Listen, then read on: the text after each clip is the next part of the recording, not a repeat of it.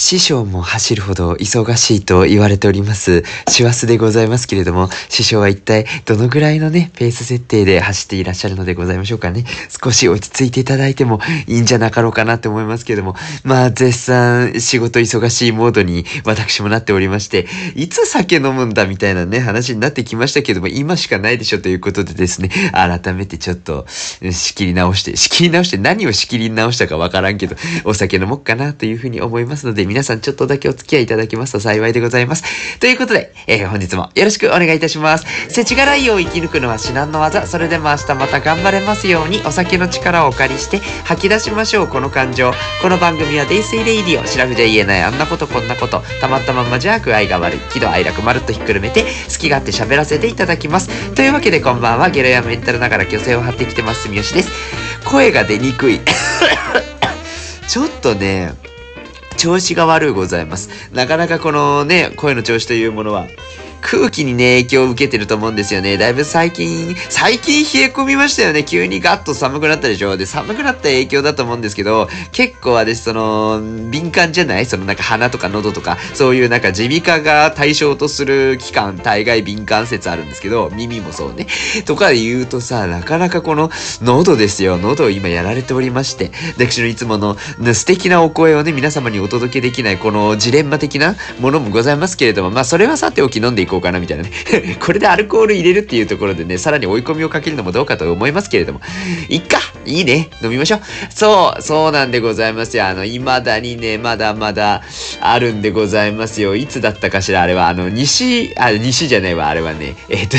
出てこない。青、青島太平洋マラソン、宮崎に行ってまいりましたよ、みたいなお話をね、差し上げたかと思うんですけど、エピソード110になりますね、110の、えー胃の内容物を戻すとペースは戻らないっていうタイトルの回で、青島太平洋マラソン2023の首相レポート出しましたけれどもね、その前日に、その前日にですね、えー、宇戸神宮という近くにある神社に参拝行った時に、お土産屋さんで買った宮崎のお酒でございます。こちらがまだまだいっぱいございましてですね、それを堪能していこうというような習慣でございます。ということで、今回はですね、坂本棚田エールという種類のビールをいただきたいと思います。こちら、日南ビールというブランドの、えー坂本棚田エールですね。合ってるよね、言い方。棚田って読むのかな？棚田でいいと思うんだけどもね。はいはい、あの、紹介文読みますよね。日南市の最高峰、小松山の、南の斜面に位置する坂本棚田は、1999年、平成11年に日本の棚田100選に選ばれましたと。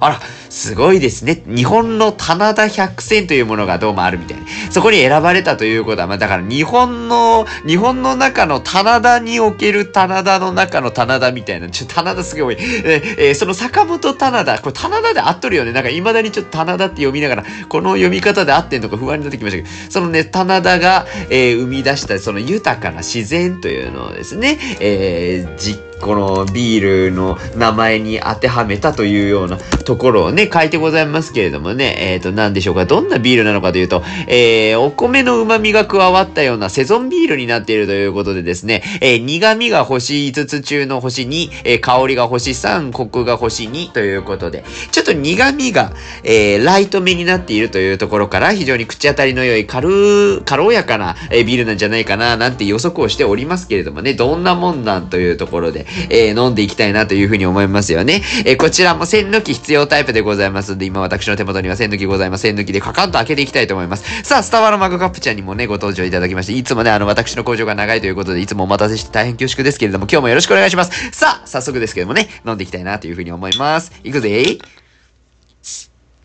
はい、OK。では、早速ですけど、ついで。あ、うん、いい香りがいたします。ビールのね、ポップの香りがすごいいたしますけれどもね。はいはいはいはい。あ、ちょっと黄身が強いかも。黄色みが強いめのビールの色しておりますけれどもね。はいはいはいはい。結構ね、透明感があるかもしれません。これに関しましてはですね、ちょっと先が見通せるような感じでございますけれども、味わいというところ見ていきたいなというふうに思います。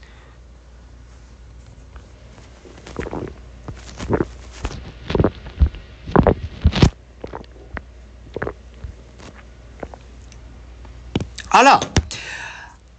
あー、なんかね、すっごい、すっごい飲みやすい。ビールでございます。すっごい飲みやすいというところを皆様に誤解なく伝えるためにも、ちょっともうちょっと説明いたしますと、その、めっちゃビールなんですよ。もうもう本当に王道的なビール。だからその、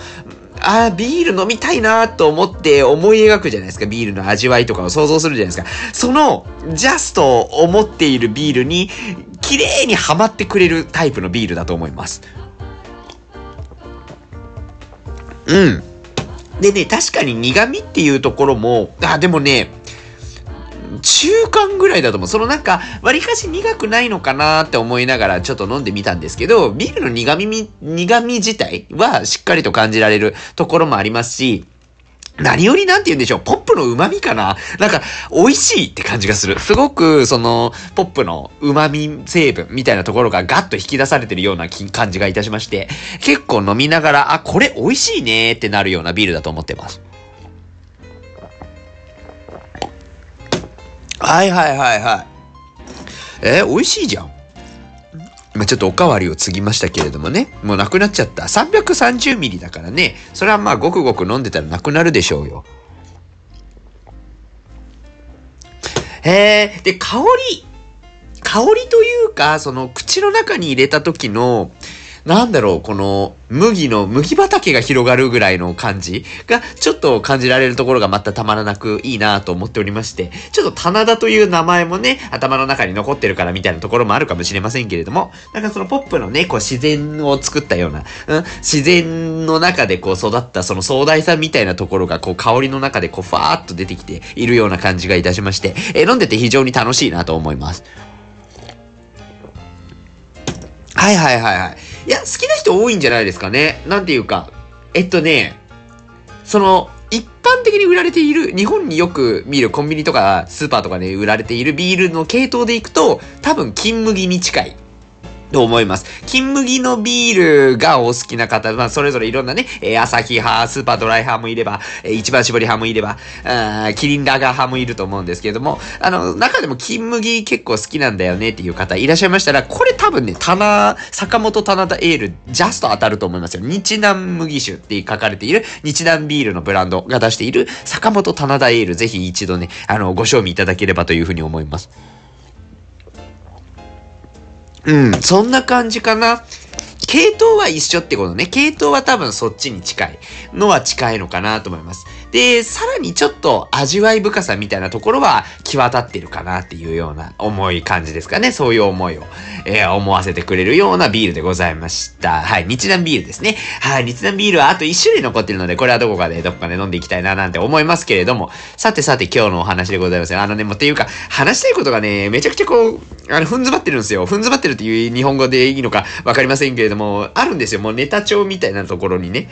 もう溢れてきたの。大体なんかもう新年とかまでちょっと、ゴゴゴゴって溜まってきましたものでですよ。どうしたものかと思いながらですね。まあこれをちょっと、ね、私も消化不良みたいになっちゃうから消化しないとなって消化試合を行わなきゃななんて思うんですけども。まあとりあえずどんどんね、喋り始めていきたいなというふうに思います。あのー、それこそですよ。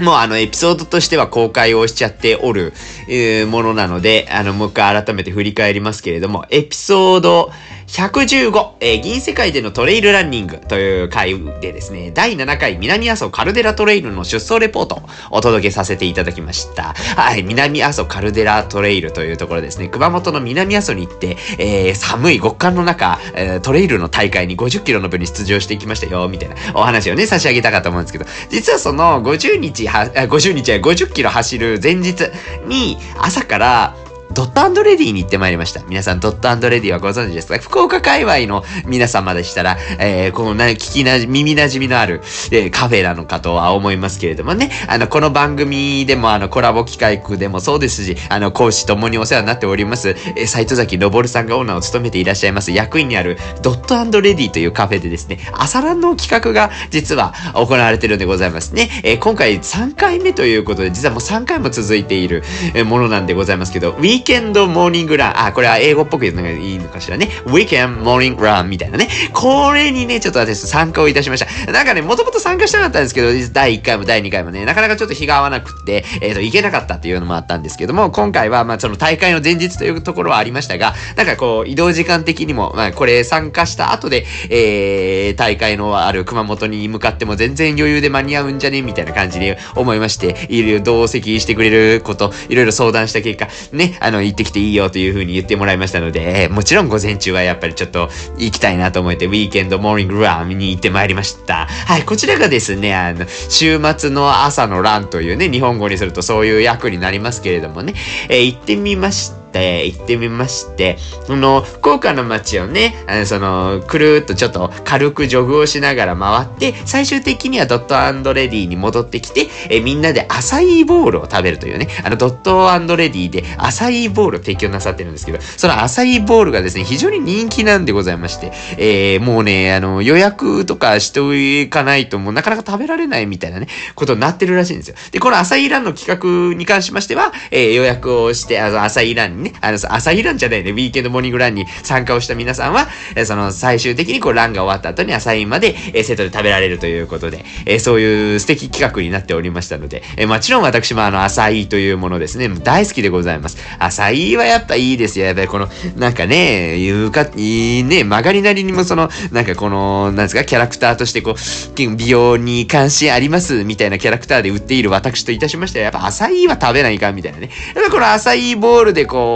スタートする朝というか、まあ、もはやランニングの締めとして食べるから、まあ、締めくくる朝なのかもわかりませんけども、やそういう風にね、こう、いい感じに朝を迎えたいな、みたいに思った時に、これはね、非常に大事だなという風に思うわけですよ。今、パソコンのピロピロっていうのね、通知の音が聞こえたかどうかはわかりませんけれどもね。はいはいはいはい、どうでしょうか。はい、ピロピロってね、今ね、いろいろね、やっておるし、ちょっと むせちゃった、むせちゃった。ねそんなこんなでございますけれども、ね、あれなんですよ、あの、行ってまいりましたよ。で、今回、あの、回ったところがですね、えっ、ー、と、あそこでございますよ。あの、福岡市の中心部、福岡都心部をぐるーっと4キロぐらい回ったんですが、天神中央公園、だったかしらね、のところに、実はサンタさんのモニュメントが今いっぱいあるのをご存知でしょうかね。えこちらを、えー、見に行く、ついでにこう走りながら見に行くみたいなね、えそういうランを迎えてまいりました。これそもそもですね、今ね、この福岡の街、え、クリスマスのモードになっておりまして、まあそうなんですよ。12月もね、もう24、5になりますと、クリスマスと世の中では言われるらしいんでございますよ。ご存知ですか？ご存知ですか？で知っとるわな、そんなんな。えっ、と、そうなんですよ。福岡岡クリスマスマーケットと言われているですね。まあそういう、なんか、なんて言うんだろう、これはイベントでいいのかしらね。えー、この10年間ぐらいで、その博多天神中洲と月々会場を増やしている、その福岡のクリスマスの街を光で繋いでいこうみたいな、そういう企画がございましてですね。えー、今年も天神中央公園とか、あ、むしろ天神中央公園は今年からなんだね。今年から、なんか、クリスマス、あ、クリスマスマーケットって総称変わるの？なんか今サイト見てるんですけど、えー、今年からですね、この総称がクリスマスアドベントという名前になりまして、えー、天神中央公園とか、えー、福岡大名ガーデンシティにも、えー、場所を拡大しているというようなことが情報として載っておりました。はいはいはいはい。えー、アドベントというものですね。えー、ラテン語のアドベントゥスが語源になっておりまして、キリストの到来を意味する言葉だそうです。あら。そういうお言葉なのね。なんていう、すごく聖なる感じがいたしまして、とても良いでございますわね。はい。そんなこんなで、えー、このね、なんか、クリスマスアドベント、えー、それ、そこに集うすべての人々に愛、喜び、安らぎ、愉快、希望を感じていただけるよう、これまで以上にコンテンツを充実させるということで、えー、いろいろ光の彩りというところをですね、感じられる、そういう催しになっておる次第でございます。ね、面白いですよね。こんなことがね、行われているということで。ああ、このね、私も全然知らなかったんですけどね。ちょっとあの、あの、今、ピロピロってパソコンの音鳴ったのを聞こえてるかどうかちょっと定かじゃないんですけど、一瞬ちょっと仕事のあれしてもいいですか？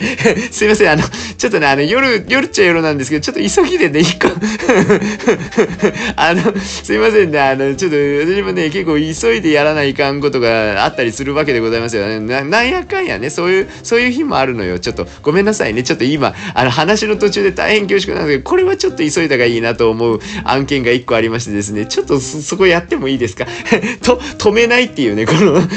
あの、タイムリーにね、お届けさせていただきますよ。すいませんね。あの、ちょっとまさかね、こんなにね、バタバタやることになるとはちょっと思っていなかったんですけれども、せっかくなんでね、やらせていただければなというふうに思う次第でございますざいますよね。え、ちょっと待って、あ、これね、ただ入れるだけでいいや。ちょっと待って、ちょっと待って。えー、っとね、えー、っとね、えー、っとね、ちょっと待てよ、待てよ、待てよ、待てよ。どうするんだっけ、これ。あれでしょ？だから、あれ、送ればいいんでしょ？これ。添付すればいいんでしょ？添付ってどうするんだっけ？これかな？あ、これだな。これだな。これ入れてこうじゃない？はいはいはいはい。これ入れてこうでいいのかな？なあ、え違う？あ、違うわ。えどうしよう？えどうしよう？ちょっと待って。ちょっと待ってね。すごい これ、だ、さすがに編集すっか。これ編集するかもしれないですね。ちょっと、い、いかんな。これちょっと、あの、ちょっと一回飛びます。これちょっとすいません。あの、編集します。はい、もう大丈夫です。ちょっといろいろね、ちょっと緊急でやらなきゃいけないこともありましたので、えちょっと対応しておりました。はい、すいませんでした。はい、そんなこんなでですね、元に戻りますけれども、あれですよ、だからもうクリスマスマーケットでございますよ。クリスマスマーケットっていうか、クリスマスアドメン、あ、アドベ、アドベン、アドベントっていう名前になってるそうですね。はい、愛、喜び、安らぎ、愉快、希望を感じていただける、そんな冬の風物詩となったクリスマスマーケットから、えー、世界一のクリスマスの街を目指すということがですね、サイト上にも書かれておりましたので、その片鱗を味わってまいりました。確かにね、こう、サンタさんのね、えー、いろんなモニュメントがですね、所狭しと飾ってございまして、えー、とてもね、可愛らしゅうございました。モニュメント可愛いね、やっぱね。なかなかその、なんかサンタさんのこう密集した様子ってあんま見る機会ないじゃないですかね。見る機会ないじゃないですかっていうのがちょっとあの、正しく表現できてるのかわかんないんですけど、なんか絵面としてはですね、結構その世界中のいろんなサンタさんのモニュメントが、こう、公園の中で、えー、もう所狭しにぎゅーっとこう、固まって、えー、置いてあるみたいな感じ。感じ？私説明下手ね、この辺のね。あの、詳しくはですね、実はこのウィーケンドモーニングランの様子を、えー、のぼるさんの YouTube の方でですね、公開をされているので、あの、これ概要欄に貼っときますね。あの、YouTube の方でぜひ、あの、こんな感じだったんだよっていうところ、見ていただければなと思います。やっぱビジュアルであった方がいいですよね。そうそう、この辺はね、あの、ビジュアルでも見ていただければなというふうに思いますけれどもね。ちょうどそのなんか、あまりにもその、密集しているその人形たちが密集しているので、結構その、なんていうんですか、こう、パッと見、その目がすごいいっぱいあるみたいなので、こう、ちょっと集合体恐怖症の方とかだと、あの、ちょっと心が脅脅かされるかもしれないというところはちょっとあったりするかもしれない。これ、これあの、なんかランニングして、一緒にランニングしてたあの、ナナちゃんっていうお友達とこう喋ってたんですけど、なんか、も、もしかしたらこれちょっと、あ、ある種ちょっと怖いかもね、みたいなね。そういう話もしておりましたけれどもね。まあそんなこともありましたので、えー、あの、ちょっと苦手な方はね、いらっしゃるかもしれませんけども、非常に可愛いので、単体で見ると可愛いのでね、えー、ぜひ見ていただければなというふうに思います。で、まああの、ランニングゆっくり4キロぐらいジョグをいたしまして、で、最終的にドットレディに戻ってきましてですね。まあなんて言うんですか、あの、この日ちょっと雨が降ってたところもありまして、シャワーランになったはなったんですけれども、まあまあシャワーランと申しましても、もう別にね、あの、走ってる我々からすると、まあ多少濡れようが濡れまいが別にあんま関係ないということでですね、むしろなんかこのなんかいい感じですよね。思い出に残りますよね。こういうね、雨の中のランというものもね。で、えー、中に戻りまして、えー、あったかい室内でアサイスーパーフードでございますよ。アサイを食べるというね、えー、感じでございまして、まあさらっと言っちゃったけど、アサイってスーパーフードなんですよね。えー、スーパーフードという、まあ、そもそもアサイって何っていうところから、ね、やっぱりちょっと語らねばならないかなというふうに思いますけれどもね、このアサイっていうのがですね、えっ、ー、と、なんだったっけ、ブラジルですよ。ブラジルのアマゾンを原産とするヤシ科の植物なんですね。今、あの、そのアサイの商品の中でも、特にその市場の中でも、アサイを商品の中心に据えてらっしゃっていろんな商品を展開されてるフルッタフルッタさんっていうね、会社のホームページから、そのブラジルの奇跡、アサイというね、そういう商品ページを見ておりますけれども、あ商品ページの原料の紹介かな。えー、アサイがですね、先ほども申し,、ま、申し上げました通り、アマゾンを原産とする植物だそうで、えー、大きく成長すると25メートルものの高さになりと、えー、白く細長い幹に2メートルほどの大きな葉を生やし、ほうき状の房にブルーベリーより一回り大きい黒紫色の実をつけるということで、結構濃いめの紫のイメージは確かにあるんですよね。そういう実をつける25メートルって結構高くない？今、フルーツさらっと言っちゃったけど、ね、すごい大きい植物なんですよね。まあ、それだけ育つぐらいに栄養価がすごいギュッと詰まってるみたいなことも言えるかなというふうに思いますので、えー、やっぱりちょっとね、あの、スーパーフード、スーパーフルーツなんて呼ばれたりしてますけど、かなり栄養価の高い果物というふうに、えー、知られているものでございますね。なんでもやっぱアマゾンのね、先住民から貴重な栄養源としてずっと食されてきた歴史ある植物、果物でもございますので、まあそういった意味でもこの浅いというところは素晴らしいものなのだなというところはあるかなと思います。実際にですね、これはあの、私ももう何度も何度もこのポッドキャストではですね、お伝えをしております通り、えー、ハーブ健康本舗という通販会社に前職勤めておりましてですね、まあ今もお世話になってるんですけどもね、その時に、いつやったっけあれ？えっ、ー、とね、いつだったかな？入社してですね、2、3年ぐらいだったから、多分、2014、5とかだったと思うんですけど、アサイコラーゲンスムージーというものを、えあ発売をいたしましてですね、あの、スムージーのシリーズの中でも実はアサイというものを、え、取り上げた商品を使う。2013年の後半とかだったかもしれないですけどね、ちょうどなんていうか、その、アサイがですね、結構、盛り上がった時期っていうのがあるわけですよ。これ今ね、ちょっとあの Google トレンドっていうそのキーワード入れたら、その当時どのぐらいでこう人気になっていったんだっけ、みんながどのぐらいのボリュームで検索してるんだっけっていうのが、あの、無料でわかる、そういう Google がサービスを出してるので、今、アサイってどんな感じなんだっけって調べてみたんですけど、アサイってやっぱ2013年の、ああ、いつからって言ってるかな。でも2013年ジャストぐらいからかな。ずーっとやっぱその検索ボリュームって増えてるんですよね。で、増えてって2014年の中、夏頃までしっかりガーッと上がってるので、この辺ってちょっとブームだったりするんですよ。で、うちも確かそのブームぐらいの時に、これぜひこのアサイを使ったスムージーを皆さんに、お客様に提供しましょうということで、えー、特にその美容に関心のあるお客様に向けて、えー、コラーゲンであるとか、えー、他のビタミンの素材であったりとかですね。もう本当に女性がこう美容に対して欲しいと思っているであろう栄養素っていうところをギュッと詰め込んだスムージーとして、アサイコラーゲンスムージーっていうのを発売をいたしました。もうこれがですね、またベリー味で非常に美味しくて、美味しくてというかこれめちゃくちゃその何回もそのあれをしたんですよ。あの試食。そう、試食のイメージはずっと残ってて、私も昔の話ですけどね。なんかもうどれがいいみたいな話でもいやでもこれは美味しくないみたいな。いや、私めっちゃ美味しいのになって思いながら、いや、なんかこれは全然ね、お客さんに出せるものじゃないみたいなね、あの、こだわりを見せていただきました。あら、そう、そう、そ、これめっちゃ美味しいけどな、みたいなね、思いながらいろいろちょっと画策をしていた時期だったな、というところ、未だに思い出したりはいたしますけれどもね。なんやかんやですね、やっぱそれぐらいしっかりと味を作り込んだものでございまして、えー、社内のと、まあ、当時というか結構最近まで、えー、社員の中ではスムージーいくつか味があるんですけど、一番人気だったんじゃないかなと思います。もうこれ私の感覚で言ってるので、別にそのなんか、統計取りましたか？とかそんなの言われちゃうともう全然わかんないんですけど、かなりこう人気の味だったなというふうに思います。美味しかったしですね。そう、残念ながらですね、アサイコラゲスムージー実は終売をしておりまして、今は実はご提供しておりません。えー、のでですね、実は私、あの、ずっと撮ってたんですよ。最近、なんかその、アサイコラゲスムージーが終売になる直前ぐらいに、あの、ハーブでちょっといただいたハーブのアサイコラーゲンスムージーがまだちょっと残っておりまして、家の中で最後のアサイコラーゲンスムージーを今堪能しているところでございます。結構ね、あの、ヨーグルトとかに混ぜて食べたりするとめっちゃ美味しいんですよ。こう、ベリー味がね、非常に効いておりまして。ね、やっぱヨーグルトといえばこういうブルーベリー系の味が一番いいよねとか一人で言いながらね、ブスクザつぶやきながら食べておりますけどもね、朝ごはんとかにね。はい、そんな感じなんですけど、もうそのアサイですよ。アサイ自体は、本当に先ほども申し上げました通り、栄養価。がやっぱすごいとよく言われておりますが、中でもやっぱ抗酸化作用についてはよく語られるところで、抗酸化作用が強いパワーフードみたいに言われたりしてますね。いやー、そうなんらしいですよ。そう。なんか、その、ポリフェノール。がたっぷり含まれてるみたいな話だったかと思うんですよね。これもちょっとなんか適当に言ったらあれなので、えー、ちょっとちゃんと調べながら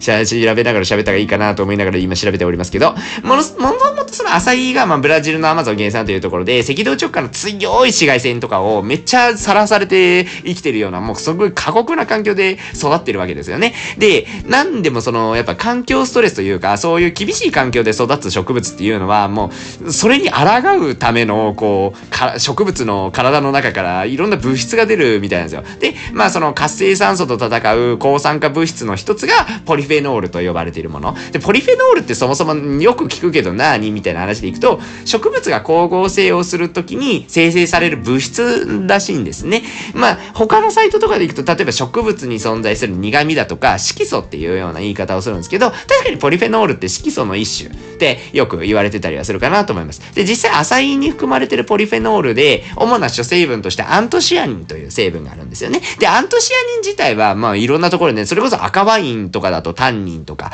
えー、よく聞いたりすると思うんですけど、ブルーベリーの紫色の元がアントシアニンって思っていただくといいのかなと思います。そう、アントシアニン自体は色素成分なんですよね。で、紫色の色素になりまして、もうブルーベリー系のベリー系、ブルーベリー系のベリー系って何？系がめっちゃ多いけど、そのブルーベリーのね、えー、色素成分としてよく有名なものになっております。で、このアントシアニンっていうのが、まあ、その、抗酸化作用にすごい優れているというところがあるので、もう本当そのアンチエイジングであるとか、その美容であるとかっていうところの、もう一般的によく使われる栄養成分の1個になっている。次第でございますね。いやだからやっぱね、すごい豊富なんですよ。まあ、アサイ自体はそれに加えてさらに、その、いろんな栄養素を、例えばポリフェノールもそうなんですけど、鉄分であるとか、ビタミンであるとか、食物繊維であるとか、カルシウムであるとか、マグネシウムであるとか、オレイン酸であるとか、アルファリノレン酸とかね、いろんな成分が、もうバランスよく含まれてるみたいな意味でパワーフードって言われてるらしいでございますね。はいはいはいはい。そうらしいんですよ。いろいろね、あるっていう。なんかね、調べたらね、アサイ、私ベリー味だと思ってたんですけど、実際なんかあんまり味自体ないらしいですね。アサイ自体がそんなに、なんていうか、甘みとか酸味とかがあんまりないというようなものらしくて、まあその一緒に混ぜ込むアサイボールとかだと、例えばバナナに練り込んだりとか、えっ、ー、と、まあブルーベリー系を足したりとかして、そういう風に味のイメージとしてそのベリー系であったりバナナ系の味っていうイメージがついたりするんですけど、実際はそう、アサイ自体はもうどちらかというと、その、どっちかというとコクとかのアップなのかな？うん、わかんないですけどね。そういう風になるらしいですよ。へえ、面白いね。な、浅いって、そう、健康的なものということで、えー、いろいろ調べてるものでございますけれども。ね、あの、私もだから、ランニング終わって、浅いでしっかりとリカバリーをいたしまして、はい、その後に南阿蘇に行って、無事に50キロ走れたということですね。やっぱり皆さん、あの、50キロ走ろうと思うと、浅いボールを食べとかないかんぞというところでございますよ。もうそういう結論でございますわね。はい、ということで、みんなで浅いボールを食べまましょうということでございます。ドットレディで浅いボールを食べたらいいよ。ね、そういうことでございますよね。はい。ちょっと浅いの話になったので、もうちょっとだけ話してもいいですか？浅いブームって、さっきもちょろっと言ったんですけど、2013から2014年、にかけてが最もピークで一回ガッと上がったタイミングなんですよね。これは、あの、なんか人気度の動画、さっきも言った Google トレンドで調べると、もう明らかにそのグラフの形がそうなってるんですよ。もうガーッと上がって、その後ガーッと下がるみたいな。まあ、要はブームの終焉みたいなのを迎えるんですけど、なんかね、そのね、私わかんないんですけど、本当に最近ですよ。それこそ2013年の夏以降にめちゃくちゃ上がってるんですよね、検索ボリューム。そう、すっごい上がるんですよ。だからその、それこそその2013から14に来たあのブームと同じぐらいにガッと上がるんです。だから今最近もしかすると、再、ね、再ブーム来てんじゃねって思って、ったので、もうちょっと調べてみようと思って、必死こいたあの商品開発自体の 少ないカスみたいな知識をこうかき集めてですね、あの、どうやったらこれ市場規模調べられるんだっけとか思いながら、必死こいてこう検索していろいろ探したんですけど、どうもね、成長傾向にあるらしいんですよ。アサイの市場規模みたいなので調べると出てくるんですけど、えっ、と、2024年から、来年ですね、2024年から2036年ぐらいの長期スパンにかけての成長予測みたいなのが出てて、どのぐらいになっていくのかっていうと、えヨーロッパの方では、えっ、と、市場が10億、10億ドルだったかな ?10 億ドルから40億ドルまで、この36年にかけてゆっくりこう成長していくみたいな感じの予測が立ってるらしいんですよね。まあ、それだけアサイベリって実は結構注目を改めてされている。改めてっていうのは日本だけの話なのかもしれない。もしかしたらヨーロッパはずっと順当に伸びてるのかもしれないんですけど、そういう話になってるらしいですよ。そう。だからまあ世界中、世界中というかまあヨーロッパでそういうガーッとこう注目が集まる上で、日本でも結構やっぱりブームというか、改めてアサインに注目が集まる可能性は結構あったりするんですよね。ただ、その、俺もね、どこまで、どこまでそうなのかわかんないんですけど、日本のその市場規模の予測みたいなところをコメントとして読んだ時に、何でもその結構化粧品に使われる素材として注目を最近はされているみたいな話も出てきたりするんですよ。もともとその2013年とか2014年って絶対アサイーボールとかがやっぱ主流だったと思うんですよね。だアサイーボールとしてその、えっ、ー、と、ハワイ、まあまあだからこれ、あれですよ。だからハリウッドセレブがアサイーをその美容目的で食べてるみたいな、そういう話、エピソードとかが、まあ、プチバズりみたいなのをして、えー、みんながその浅いボールっていうものに興味を持って、えー、ちょこちょこそういう商品を目にするようになったみたいなのが多分背景としてはあるんですよね。2013年、2014年の話に行くと。で、なんかどうも最近はその化粧品に使われる素材として、この浅いがさらに注目をされているような話が出ているようで、えー、今後その日用品であるとか化粧品であるとかに浅いの素材が使われたものっていうものがどんどん市場に出てくる可能性があるんじゃないか、みたいなことが予測としては成り立っ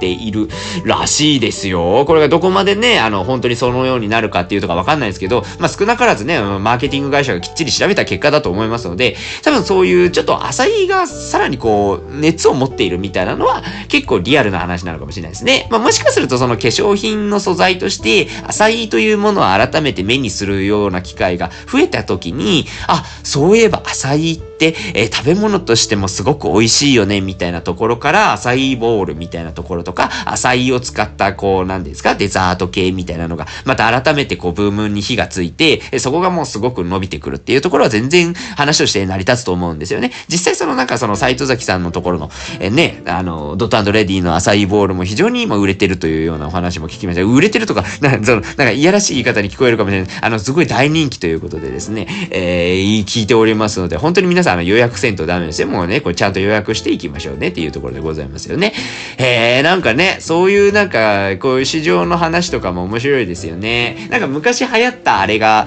また再燃するみたいなのって私結構好きだったりするんですけど、そういうね、あの価値の変動みたいなの、うん、結構聞くのね、聞いたりとかお話ししたりするのすごい好きで、ね、面白いなって思ったりいたします。何が今後ね、流行っていくんだろうとか考えちゃいますよね。それこそやっぱもう年末ということで2023年ももう終わりを迎えようとしてるわけでございますよ。じゃあ2024年新しい年になって、今度は一体どんなものが流行るんだみたいなね、そういうところをこう、頭の中でこう想像を巡らせながら、実はその片鱗がもうすでに身近に転がってたりもするわけでございますよね。そういう自分の身の回りで起こっている、なんかどういう変化があったっけみたいなところをこう、かいつまんでいってみるとですね、2024年の何かこう、ブームになりそうなものであるとか、大人気になりそうでありそうなもの、なんて大人気になりそうなものとか、そういったものの、なんかその片鱗とか変化の兆しみたいなのを見つけたときに、あ、これってどうなるんだろうとね、未来をこう、想像するにワクワクしちゃうというかね、そういう書き立てるような喜びっていうのもね、感じられたりもいたしますのでね、まあ、そういう何かしらこう、今身近にあるものっていうものをみんなで見ながら、えー、ああじゃないか、こうじゃないかなんてね、こう楽しくおしゃべりするのもいいなと思いながら、まあ、浅いボールをちょっと食べてきたよっていうようなお話でございました。はい、そんなこんなでございます。ます。ね、改めてですけれども、えー、YouTube の方で、この、私も参加いたしました、ウィークエンドモーニングラン、えー、2023年12月16日ですね、えー、こちらの詳細の様子が、えー、動画で上がっておりますので、ぜひ皆さんもね、見ていただければなというふうに思いますよ。どんな感じでね、みんな走ってるのとか、えー、その浅いの食べてる感じとかもね、動画で載っておりましたよ。ね、そういうのもね、含めて。で、これ結構皆さんその、なんかがっつりランなさってらっしゃらない方も結構参加しやすかったりするイベントだと思いますし、月1ぐらいでね、ずっと来年以降も続けるっていうようなお話も聞いておりますので、よかったらね、みんなで行ってみたいですよね。そのなんか、がっつりランしてない人とかも普通にね、ゆっくり、私まだあんまり走れないんだよね、みたいな方ももちろんですし、久々走る方とかいいですよね。なんか、ちょっとね、新しい年ですよ。2024年にちょっとランニングもう一回始めてみようかな、みたいな。ね、そういう方がいらっしゃいましたら、ぜひね、このウィーケンドモーニングランから、えー、みんなで一緒に走るというところをね、やっていけたらなと思います。もし、デイスイレイディを聞いて本当に走るろうと思いました、みたいな方がいらっしゃいましたら、あの、私も参加するので、えー、その時はぜひお声掛けいただければなというふうに思います。何人おるのかっていう話でございますけれどもね。はいはい、わかりませんけれども。そんなこんなで、えー、皆様、肝臓は定期的にいたわりつつ、明日も頑張りましょう。デイスイレディオまた次回の飲み会でお会いいたしましょう。本日もご視聴いただきまして、ありがとうございました。